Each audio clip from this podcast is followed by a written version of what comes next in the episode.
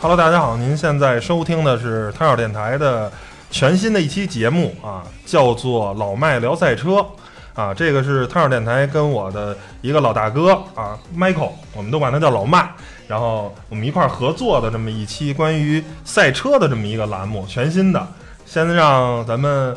麦哥老麦给大家打一招呼呗。嗯，哎，大家好，我呢第一次录音，然后第一次上电台，然后给大家呃讲讲这个关于呢，主要是 Formula One，主要是 F 一，还有相关的一些赛车的一些个呃一些东西，因为我也是老车迷，呃，所以呢，呃，讲的东西呢，可能有对的，有不对的，就是说有我个人的一些见解吧。嗯，这个我们这电台宗旨主要就是说，呃，发发挥出个人的个鲜明的个性，对对对，讲出自己呃想讲的东西啊，不一定百分之百正确，所以呢，这个喜欢的观众呢，请呃喜欢的听众呢，请多支持；呃不喜欢的听众呢，也不要爱听不听吧，就这啊态度，爱听不听。啊 然后除了这个麦哥以外呢，还有我这个好哥们儿啊，宇浩，对吧？也是这个节目之所以能做成的一个牵线的重要的这个红人儿啊，红娘，对吧？也给大家打一招呼呗，啊，大。家好，我是宇浩，在之前的这个俄罗斯跟乌克兰的节目中，然后跟大家认识过。哎，对对对。然后咱们现在啊，就是正式聊了，也废话，咱就说的差不多了啊。这个嗯反正核心的就是想借由这个节目呢，来宣传一下 F 一啊，或者其他的一些赛事的一些文化呀，啊，一些东西。当然，我们可能会讲一些赛事的历史，包括这些新闻类的啊，或者说是每个呃赛段的点评什么的，反正综合的吧，大家就看吧。有旧的也有新的，哎，对，反正就是二零一八年吧，这个赛车的这个老麦聊赛车会是汤小电台非常重要的啊，呃，这个更新的一个重要的栏目啊。我们这个两个月没更新，为啥没更新呢？也是在策划新的这个电台的一些方式，然后呢。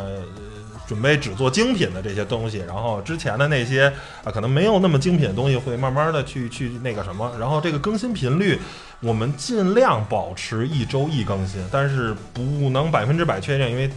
呃麦哥啊，包括宇浩都很忙，所以我们可能会集中的呃一个月去录一下音，然后呢录个两三期，这样的话分别的这个时间给大家去放出来，尽量保持一周一更新，但是可能做不到，反正也希望吧，大家如果您能听到这个。这个老麦聊赛车这个节目喜欢，或者您是喜欢 F 一，或者是喜欢其他赛事的这个啊，多去支持啊，转发也好啊，或者给我们打赏也好，多去支持，因为我相信啊，虽然我们现在还没有开始正式的这个更新，但是这个节目我相信是目前在赛事类的这个音频节目，我觉得我们一定是最牛逼的啊，这个我是很有信心的，因为跟麦哥跟宇浩私下已经聊了很多了，我觉得他们说那些东西都是我让我很感兴趣，很想分享给大家的。我们比较有激情，讲这东西的时候，对，所以呢，反正大家就请好吧，咱就废话不多说了。然后说回来这个啊，因为我个人啊，其实是一个，我说我是伪 F 一迷，可能都是给自己脸上贴金了，因为就看过那么几年，后来呢，就觉得这个 F 一这个东西吧，离我比较远啊，确实可能哎。跟相对来说乘用车啊，我们身边能接触的这些家用车来说呢，确实离我太远了。我啊、应该是从零一零二年吧，看到了大概零四零五年，就看了那么三四年的时间，基本呃不说每站都看吧，反正只要有时间有功夫就会看。后来呢，就啊，反正你舒马赫当时最精华啊对舒马赫当时反正也是忘了几连冠了，反正就是很牛逼。就基本上我看 F 一那个时代，就是舒马赫一骑绝尘的那个时代。然后后来呢，也就慢慢的就开始关注于这个呃乘用车啊、一些赛车、呃一些跑车啊，或者说一些呃其他的家用车，开始关注这个了，就喜欢俗的了，就是不 太喜欢，不再那么关注 F 一的。但是我身边这二位呢，是呃可以说是对赛车的热爱远远大于民用车是吧的热爱。我不知道二位是就是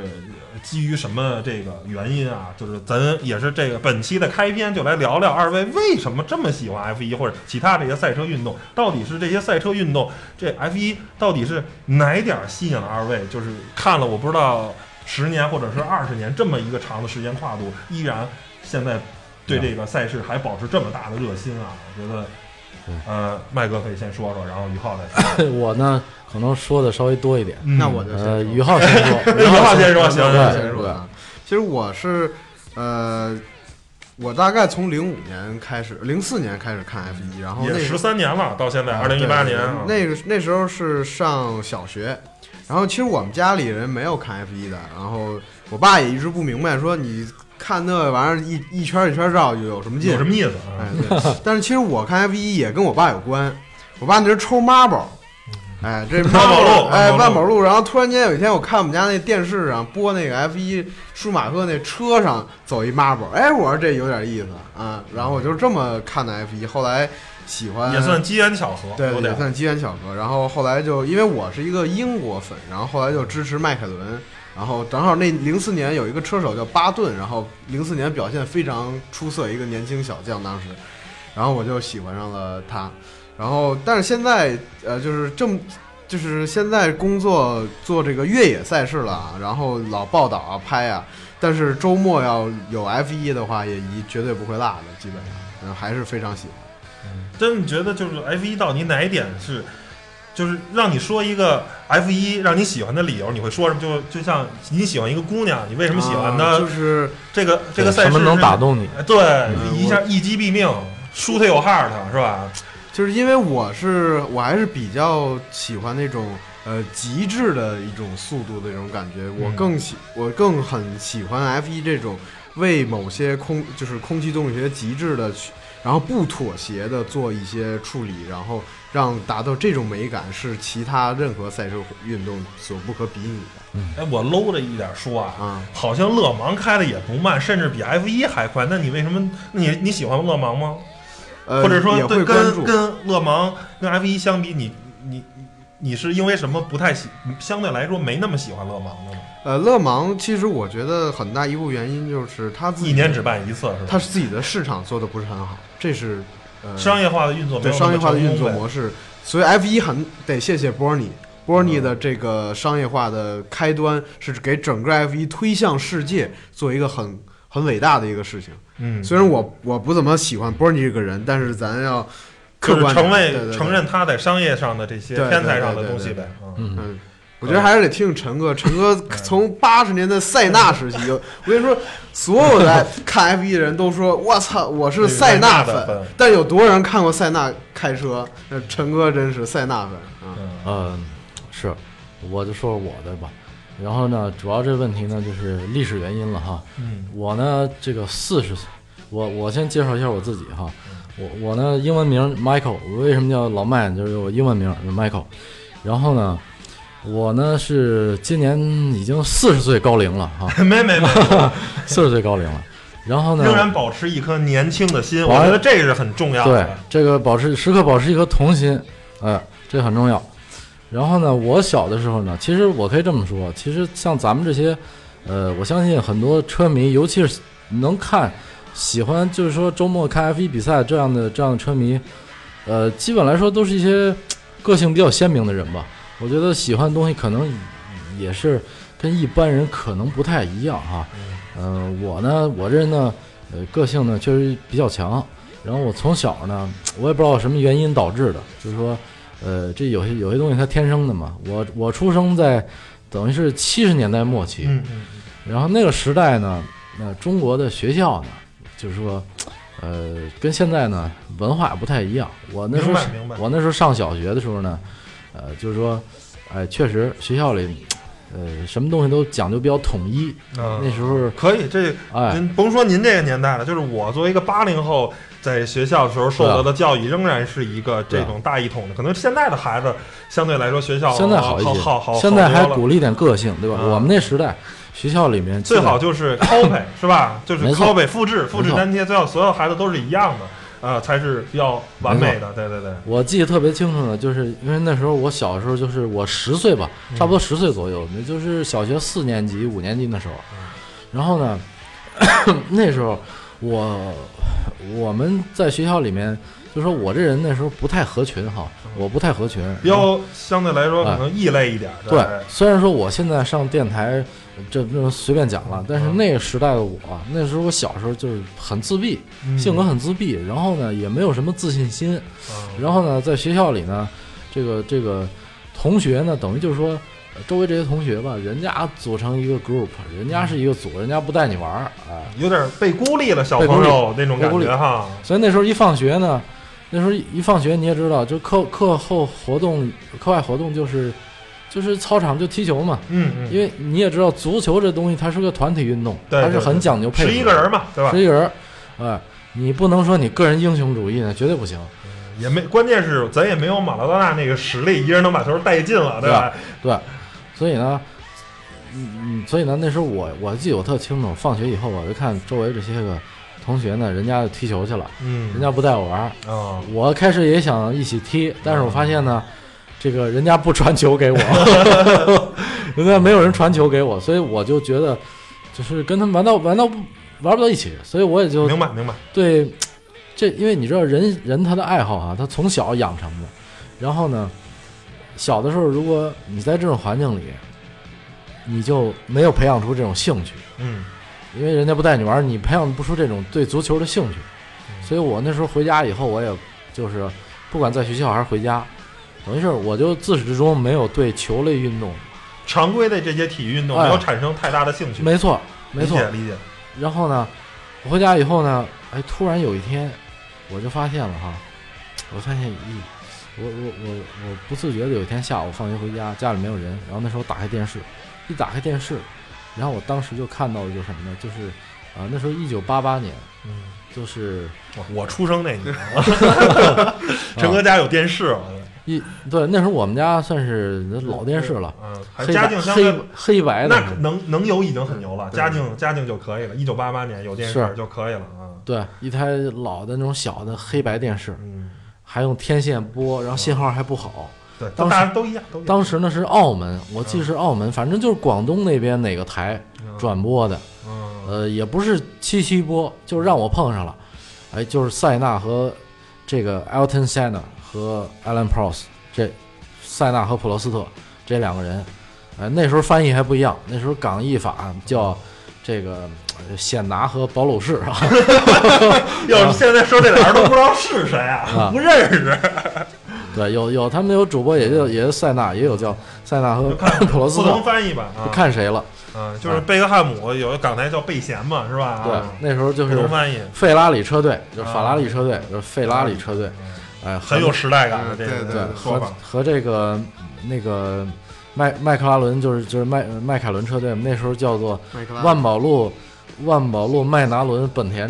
车队，麦麦拿伦那个麦拿伦现在港译法还叫麦拿伦。啊，现我现在你看一直以为叫麦克拉现，现在你看汉密尔顿哈啊，在港译法里叫贤美顿，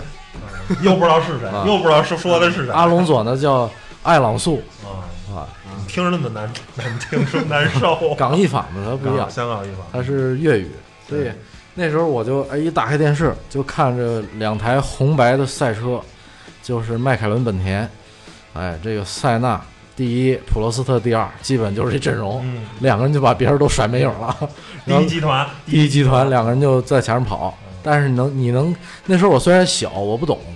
但是我一看打开电视我就看到说，哎，就感觉这两个人互相之间咬得非常近，嗯，然后两个能看出两个人谁都不服谁。明白然。后，但是你能看出来，两个人的车就是把别人车真的就是甩的，别人谁也追不上。嗯然后那时候我记得有一站是看到当时正好我我我看电视，就是我看那第一场就是就是普罗斯特，他好像是在第七名以外吧，还是第几名？他连续超车超了七个人，就是非常容易，一圈基本上超俩吧，嗯，基本就是这概率。呃，人挡杀人，佛挡杀佛。对，就是基本就是，嗯是那个怎么说呢？就像武武将上战场，对吧？三取万万军中取敌人首级。对，如探囊取物嘛，对，就这感觉。然后当时我很震惊，然后我就觉得呢，就这那种速度感，还有车手啊，就是因为你你看啊，车手戴着头盔，呃，这个驾驶赛车这感这种画面这种既视感呢，其实就像古代的中世纪古代的武士，嗯那那种感觉一样。冲锋陷阵啊、那时候中世纪的武士，你看他们也也是戴着头盔嘛，啊，嗯也是戴着头盔，只不过就是骑着马，这回换成赛车了，这回换成骑着车了嗯，啊，就是一一样的感觉。明白明白。我操，就感觉真的很燃了，很现在画的就是一下就燃了，一下下燃烧了嗯体内的激情荷荷尔蒙，嗯，啊。作为男人吧，你体内都会有这种东西，明白然。后然后对速度跟机械这种原始的爱啊，没错，然后你看到以后，你会觉得我靠，你就觉得这个这这种感觉是我喜欢是我喜欢的感觉，而且呢，我喜欢能突出体现出个人英雄色彩这种运动。嗯，呃，足球呢，我不是说诋诋毁足球，呃，当然你们听众当中肯定有很多球迷，但是我不是说，呃，我诋毁足球运动，但是我我得说明我为什么我不喜欢足球运动，是因为足球运动呢太强调于集体主义了，有时候个人容易淹没在集体当中。啊，您就可能更喜欢田径这类的，对，对我跑得快，拳击、博尔特，咱们说拳击，呃，这种啊体现个人英雄色彩，，嗯嗯我我喜欢这种感觉，因为在中国这种大环境呢，就是容易淹没掉个人的这一些想法，一些想法能力，一些能力、一些一些你的一些个特质，会淹没在集体当中。明白明白明白尤，其在学校的那时候，小时候在学校教育中，那时候更是这样子。明白。然后我那时候就很渴望说，呃能够有什么东西能彰显自己的。然后，所以当时我第一次看打开电视，虽然那时候我很小，完全看不懂这个运动的规则，完全看不懂，也不知道怎么叫赢，怎么叫输。反正就开车，但是我就觉得说，只要你在前面跑，那肯定说明你快赢了。嗯这个我懂。对对对对这没问题。没毛病没毛病，而且超的越多越牛，哎，对，而且规则简单嘛，哎啊，不像看球规则那么复杂。对对对，还有什么黄牌，还有越位什么哎，的，对对对，这没有，这就是这看谁快呗，看谁快。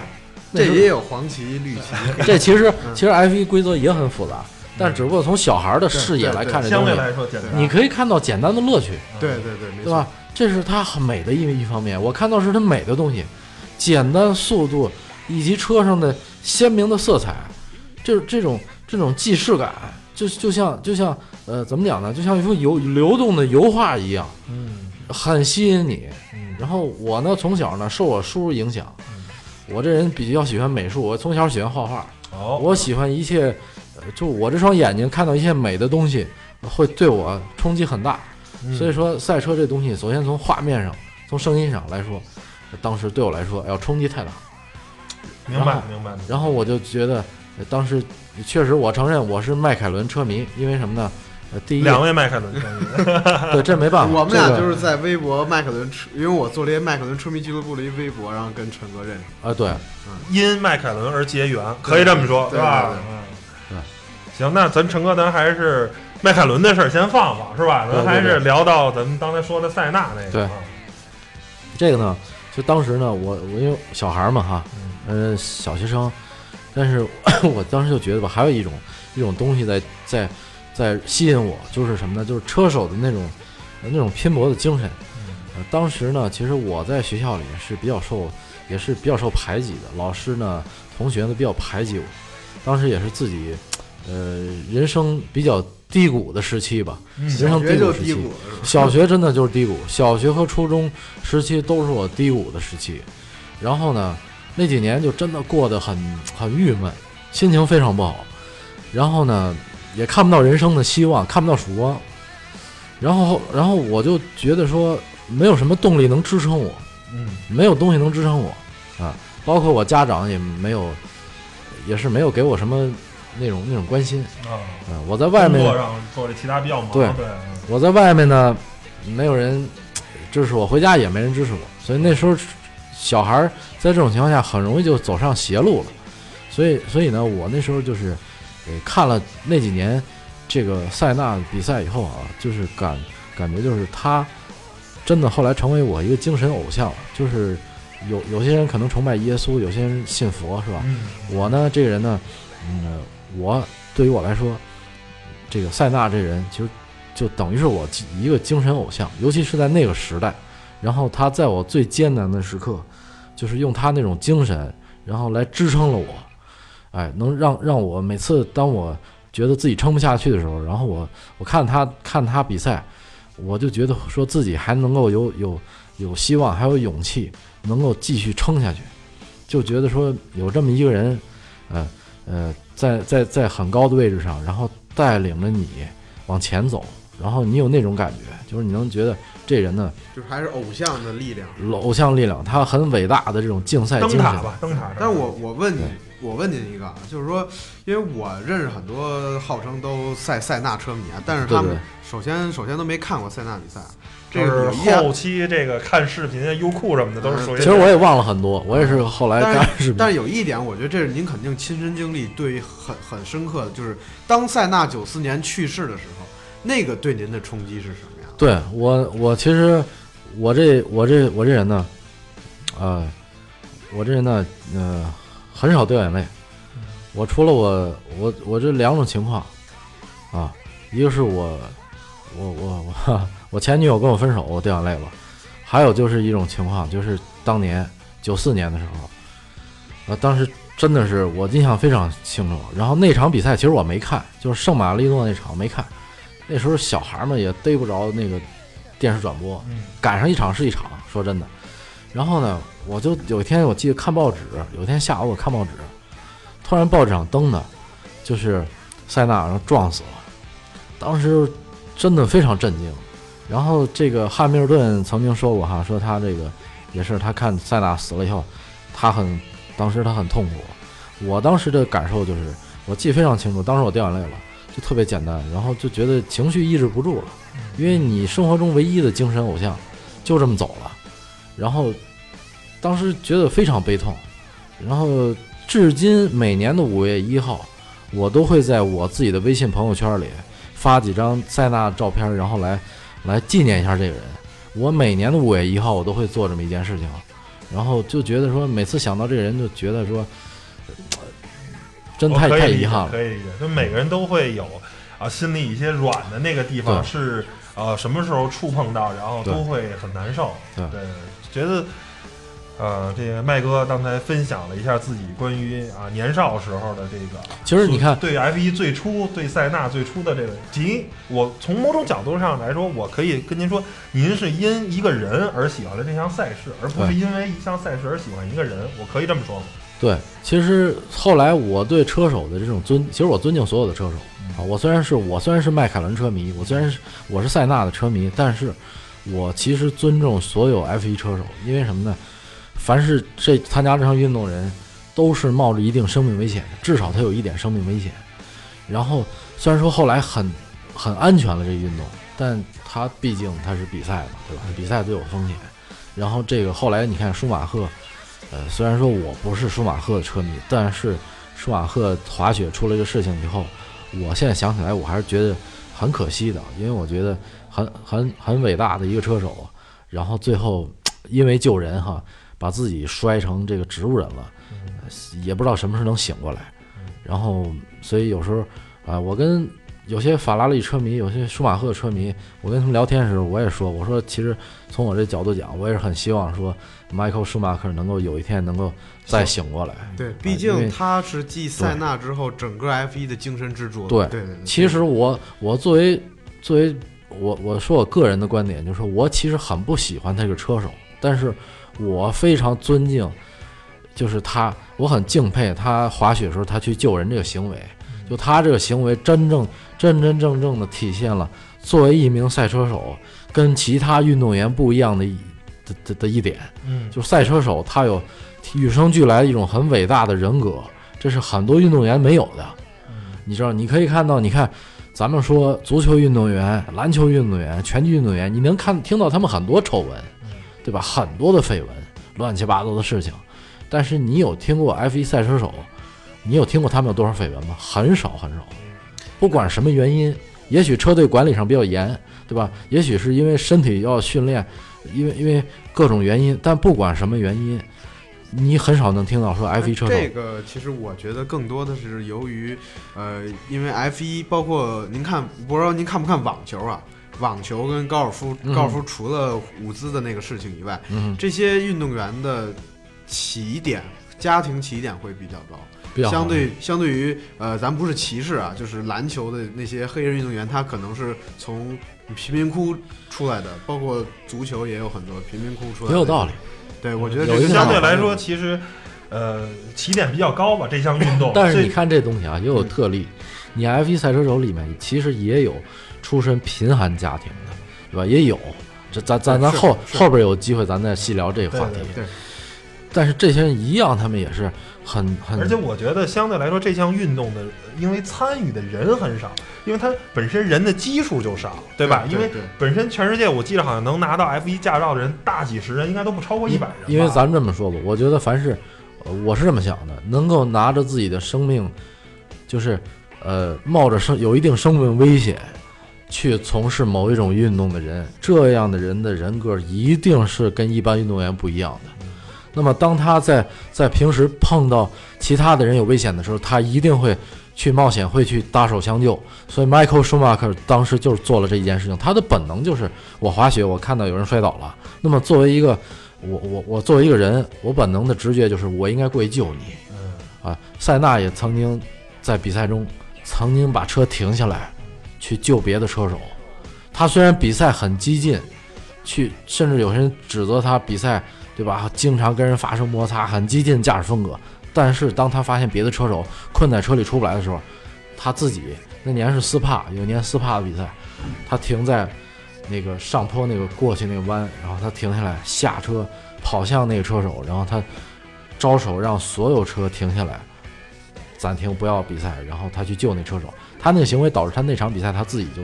丢了大把的积分。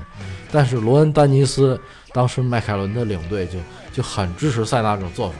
就是就其实迈克尔舒马赫他他滑雪救人这是同样同样的类似的这种，类似，同理，就是作为一个车手的本能，车手其实是很尊重生命的人，因为他他知道生命，他知道生命很可贵，可能在某一站比赛的一个失误中，我就没错，丢掉了，所以他知道他珍惜每天都活着，每次对。能上场比赛的这种机会。对，所以他每天比赛的时候，他其实是很尊重、很珍惜这个生命的价值，所以他也很尊重别人的生命。那么，我觉得从这意义上来讲呢，无论是塞纳还是舒马赫，啊、都是很值得值得尊敬的。所以我呢，就是最后我觉得，哎，咱这节目也是说到这儿了。嗯，我觉得也是，我也是希望说舒马赫能早日能够有机会苏醒吧。可以，借这个麦哥吉言，那咱接着往下说，您这个 F 一的这个啊观看的这什么，就是现您说了您的这个算是启蒙吧，启蒙。那中间呢，这个您看了这个 F 一也是到现在应该是啊二十多年、三十年的这么一个很多年中间有断过，对，就是或者说是这个比赛，因为在那个算算是 F 一的塞纳那个是算是初期了，到现在这个 F 一发展到现在了，其实我觉得啊，从我早期知道的这些 F 一呢，相对来说没那么纯粹了，它不追求马力至上了，它不嗯追求极速了，它反而现在追求安全性，是吧？追求很多这个高科技，追求这些，呃，就是不那么 F 一精神的这些东西。那那那那，您觉得这是 F 一的妥协，还是说啊、为了车手的安全，还是说基于什么，或者说还还节能环保？你说你一个赛车追求节能环保，那本身就是一个很扯的事儿嘛。那对我抬个杠说啊，那追求节能环保，你不比，那不就更节能环保了吗？对吧？还还得降降低排量，是吧？对，八缸改六缸，十缸改八缸这些东西，那那它有这么多的变化，您您是怎么想的？说您还有没有啊最初喜欢 F 一的那股爱了，还是还是说这股爱要降了一点儿？怎么怎么说呢？某些方面肯定是有减弱。嗯，你比如说现在赛车的外形设计，啊，跟前些年跟这个 V V 十，尤其跟 V 十那时代，还有还有 V 八的早期比起来的时候，真的是啊，就外形上 丑了，丑太多太多，真丑太多太多了，这没有办法嗯，这是为了有利于超车。嗯，咱们说现在很多规则的改进，全是为了一个是方便超车，那时候车是好看啊，那时候咱们说，从一九九呃九七年九八年那时候开始吧，啊，一九九八年开始，一直到二零零八年，那段时间的车真的很漂亮，一年比一年漂亮，外形真的是美学上的极致了，那真的是。而且那几年还有一个特点，就是越你你你看这一年赛季啊，只要你视觉上你看的越外形越漂亮的车，它一定是今年最快的车，一定是。跟武器论，就是有有人说这武器越好看，哎你武器越厉害，就是美学武器一般都不太好使，就是美学和空气动力学、美学和科学完美的结合到一起了，同步了，所以那当然很完美。但是那时候，呃，是你车是好看，但问题是，呃，它不好超车。但是不好超车吧，咱们这么说吧，会丢掉很多的，呃，咱们说业余观众是是新观众，很难吸引新观众进来。比如他没看过这比赛的人，他一开电视，多少圈都不带超车的，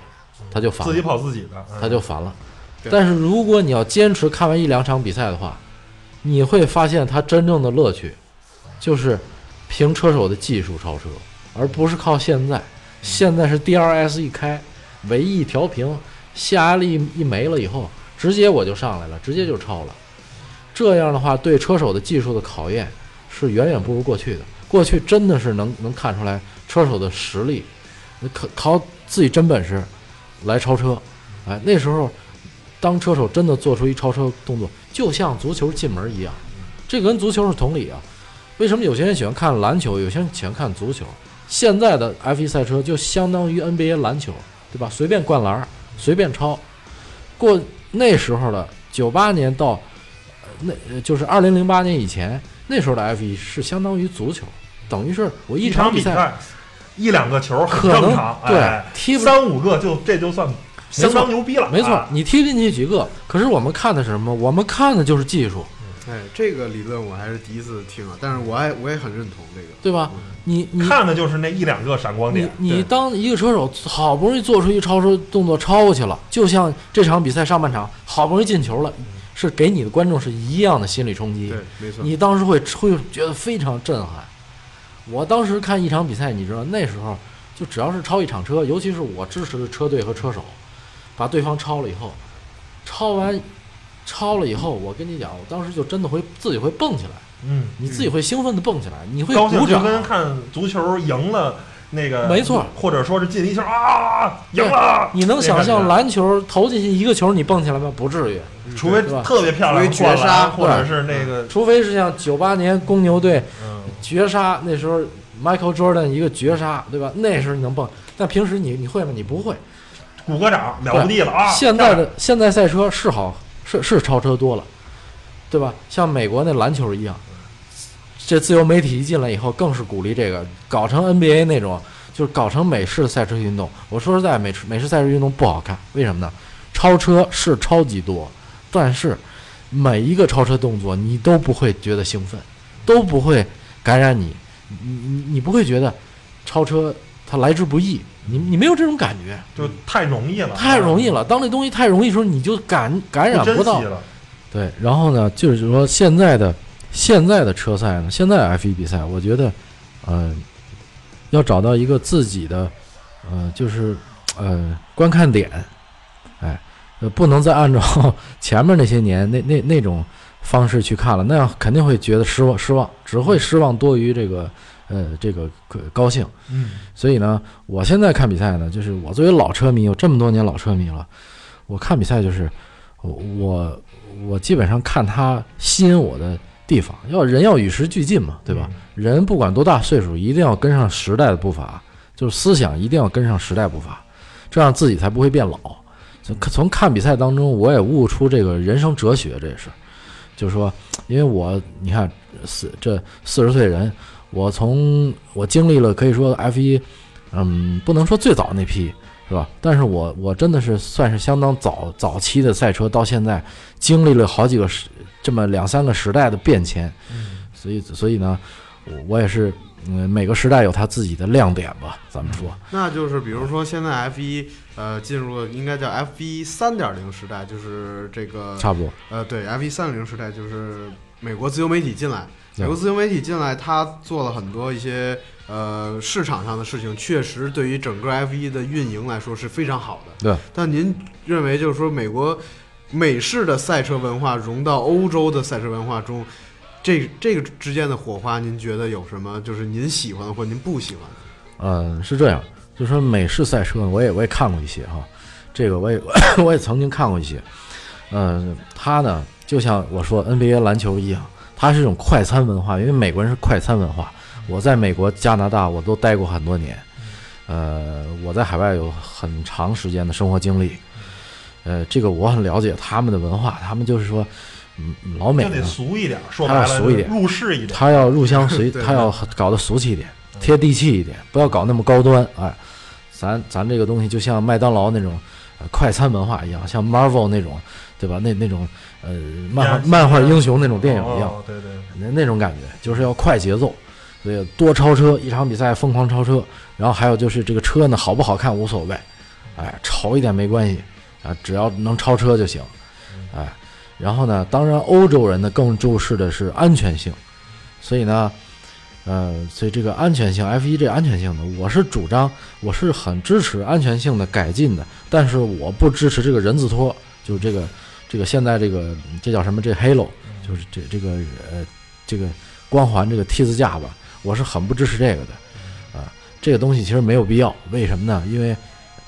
后边咱有机会再说，这一说单单聊单对聊一话题太长了。嗯啊，呃，但是呢，除了这以外，除了这人字拖以外，F 1整个这么多年了，呃，塞纳他伟大之处就是，他一生为赛车运动做了这么多贡献，但是他最后做的最大的一个贡献就是他的死，他的死，他如果不死，F 1运动永远达不到今天这个安全度。啊，这个确实是。对，这个后边还得死人，就是因为他死了。他在最后一场比赛的时候，当时有一个，呃，有一个现场的一个报道吧，那个人也是算是个解说员，当时就问塞纳一句话，因为前一天周六练习赛时候了，那个拉森伯格是个新车手，已经去世了。年轻的小孩儿，上来就撞死了，在一个小车队上来就撞死了。然后呢，塞纳当时看了镜头以后，他就很痛苦，很可惜，年轻人当时就死了。所以呢，那是周六的事情。所以呢，周六晚上那个那个跟塞纳关系非常好的一个人，是解说员，就问他说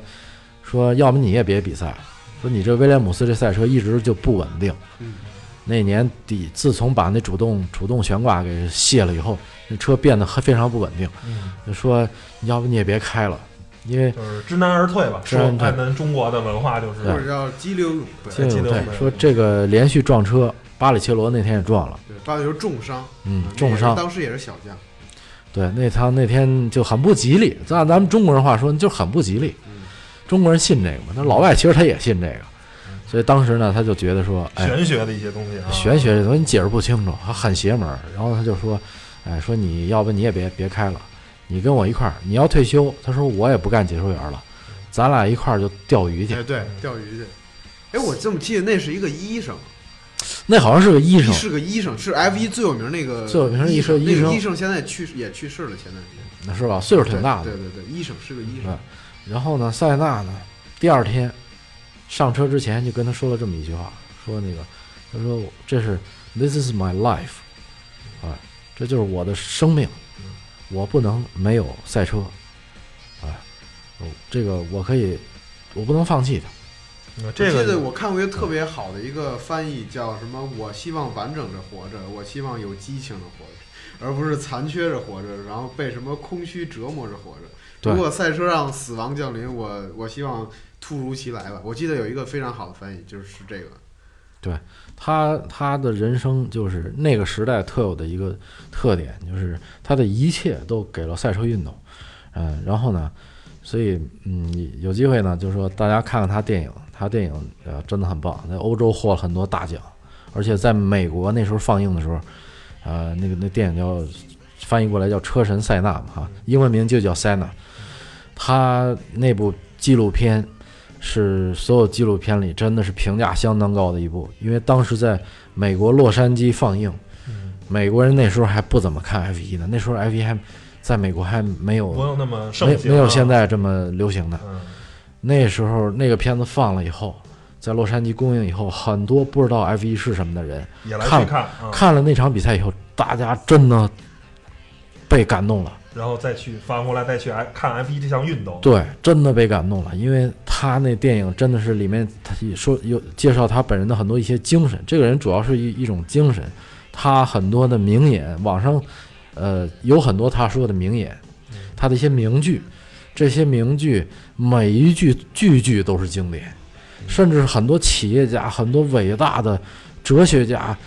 能说出来的话。就是他一个，他作为一个车手，他能够讲话讲到这种水平，说明他真的理解了，他真的理解到这种东西了。嗯，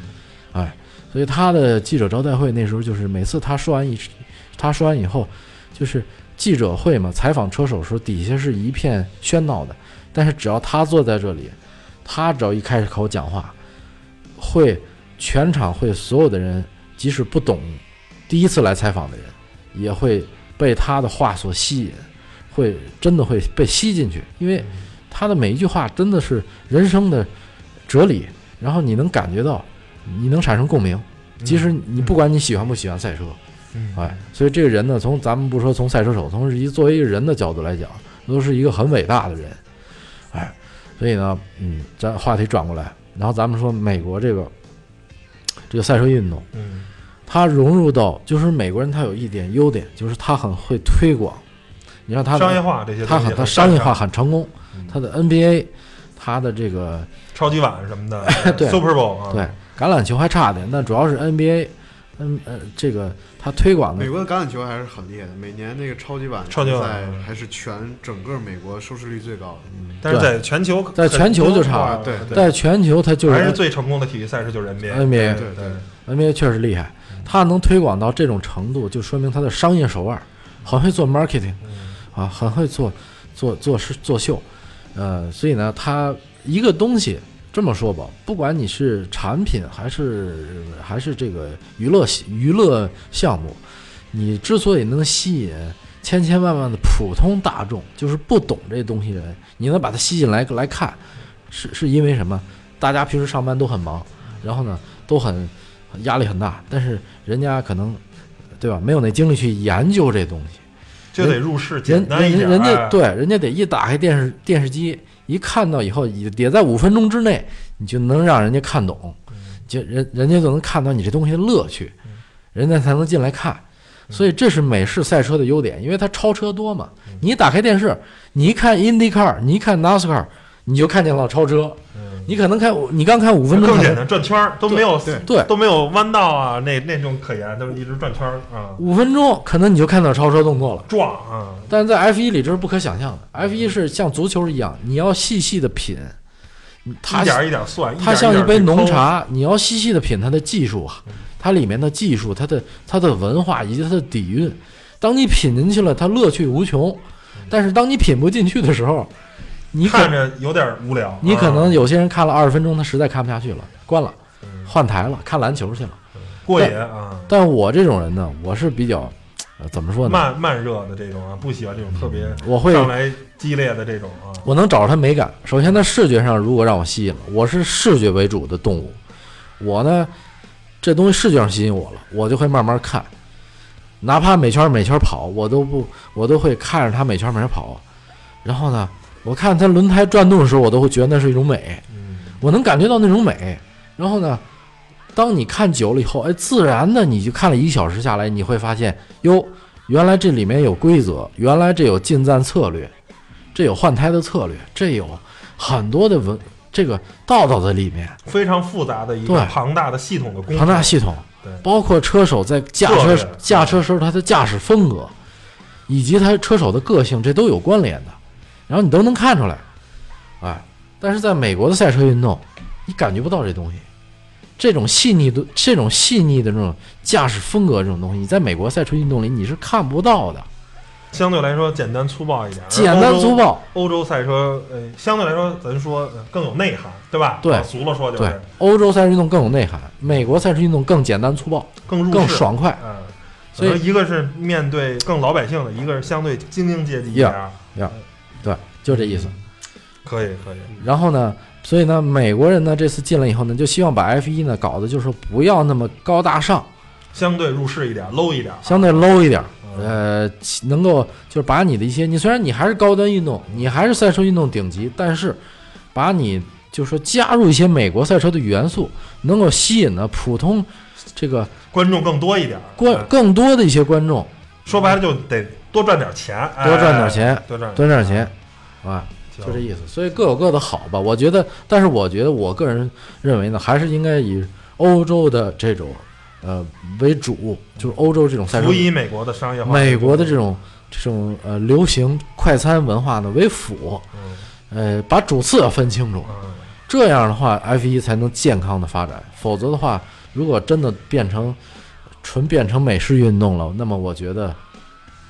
我觉得这就不健康了，就真的不健康了。洋洋洒洒啊，对，麦哥也聊了四十多分钟了啊，咱也该做最后的一个总结了。从刚才麦哥整个给我们讲这故事，能看到一个呃 F 一车迷从一点一点的这么一个成长的一个心路历程。当然，可能呃我们的听众可能八零后或者九零后多一点，没有像麦哥这么丰富的这个观看 F 一的经验。不过我觉得不要紧，大家甭管是因为什么爱上 F 一，是因为一个人，还是因为一个车队，还是因为整个 F 一这项运动，我觉得反正只要是喜欢 F 一或者喜欢其他赛车运动来说，咱们都是朋友，都是可以这个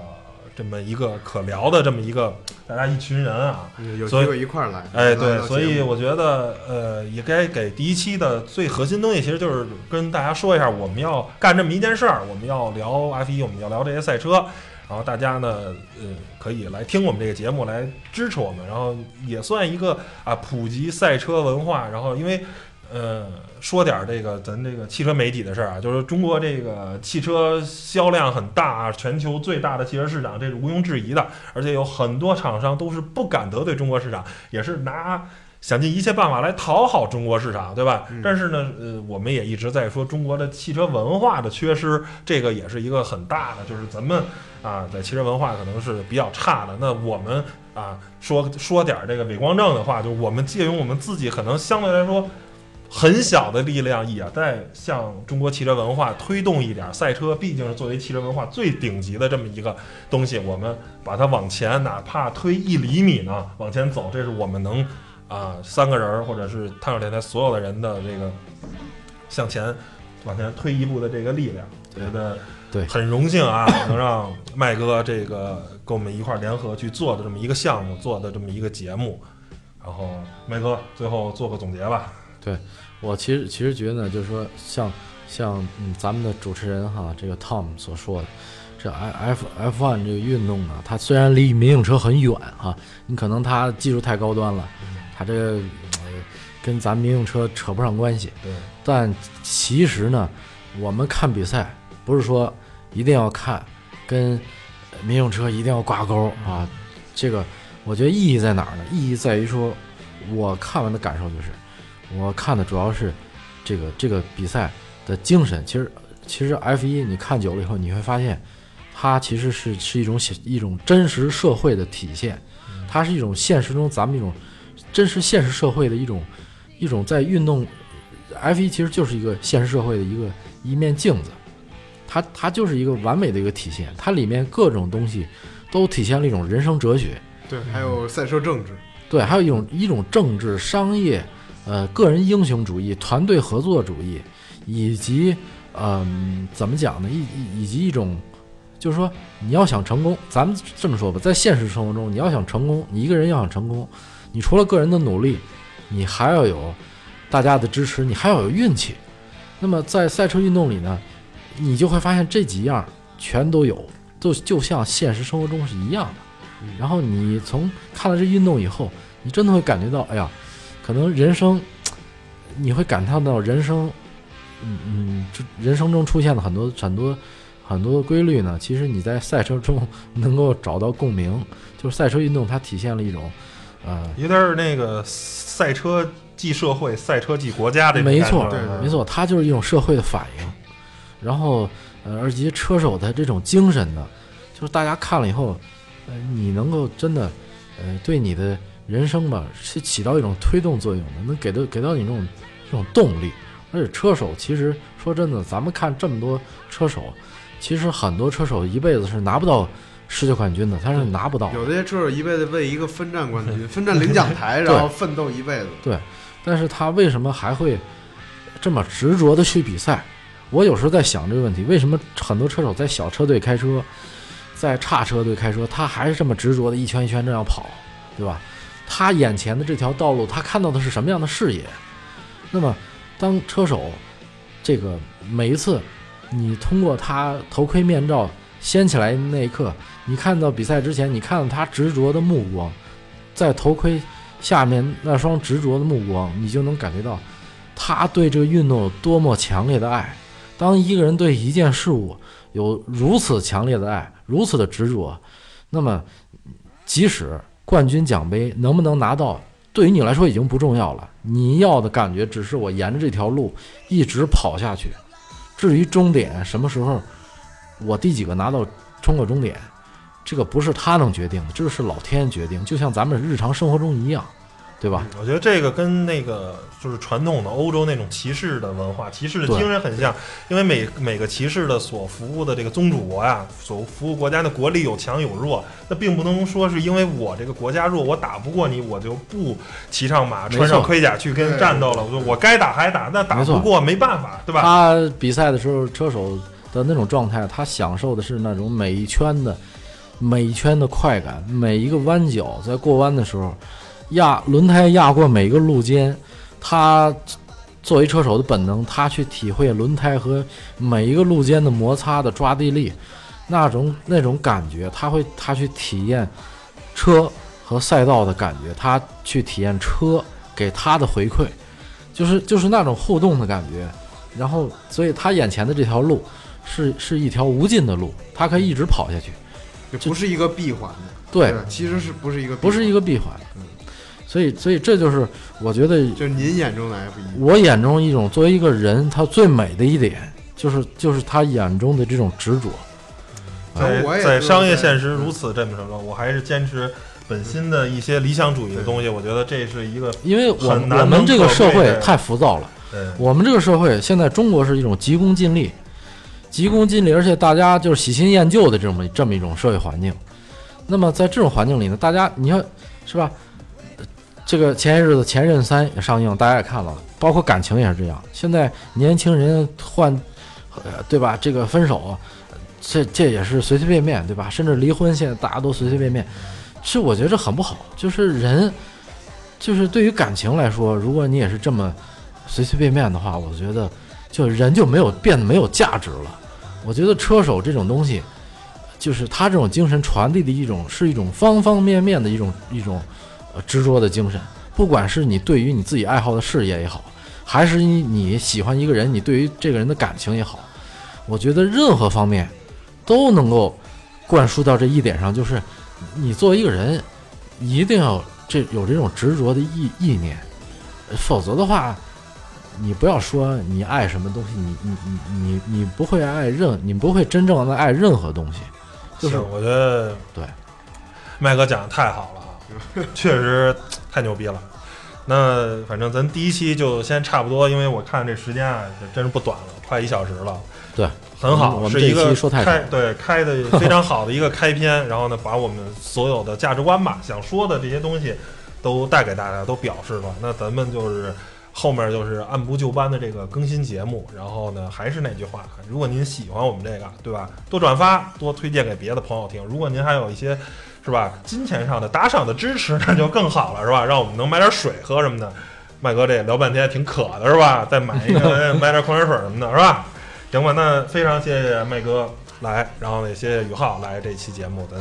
第一期节目开篇就到这儿，谢谢大家收听吧，拜拜吧，咱下回见啊，下回见。嗯。